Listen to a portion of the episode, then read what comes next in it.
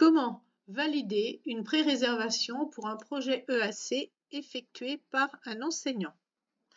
Vous allez dans l'onglet Passe Culture, Suivi Passe Culture, et donc vous retrouvez une page qui marque euh, les actions Passe Culture déjà potentiellement euh, déposées.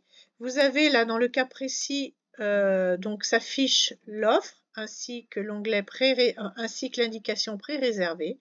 Il vous suffit de confirmer la réservation. Alors comme il ne s'agit d'un établissement partenaire, je ne vais pas confirmer la réservation, mais vous, en tant que chef d'établissement, vous appuyez sur ce petit bouton.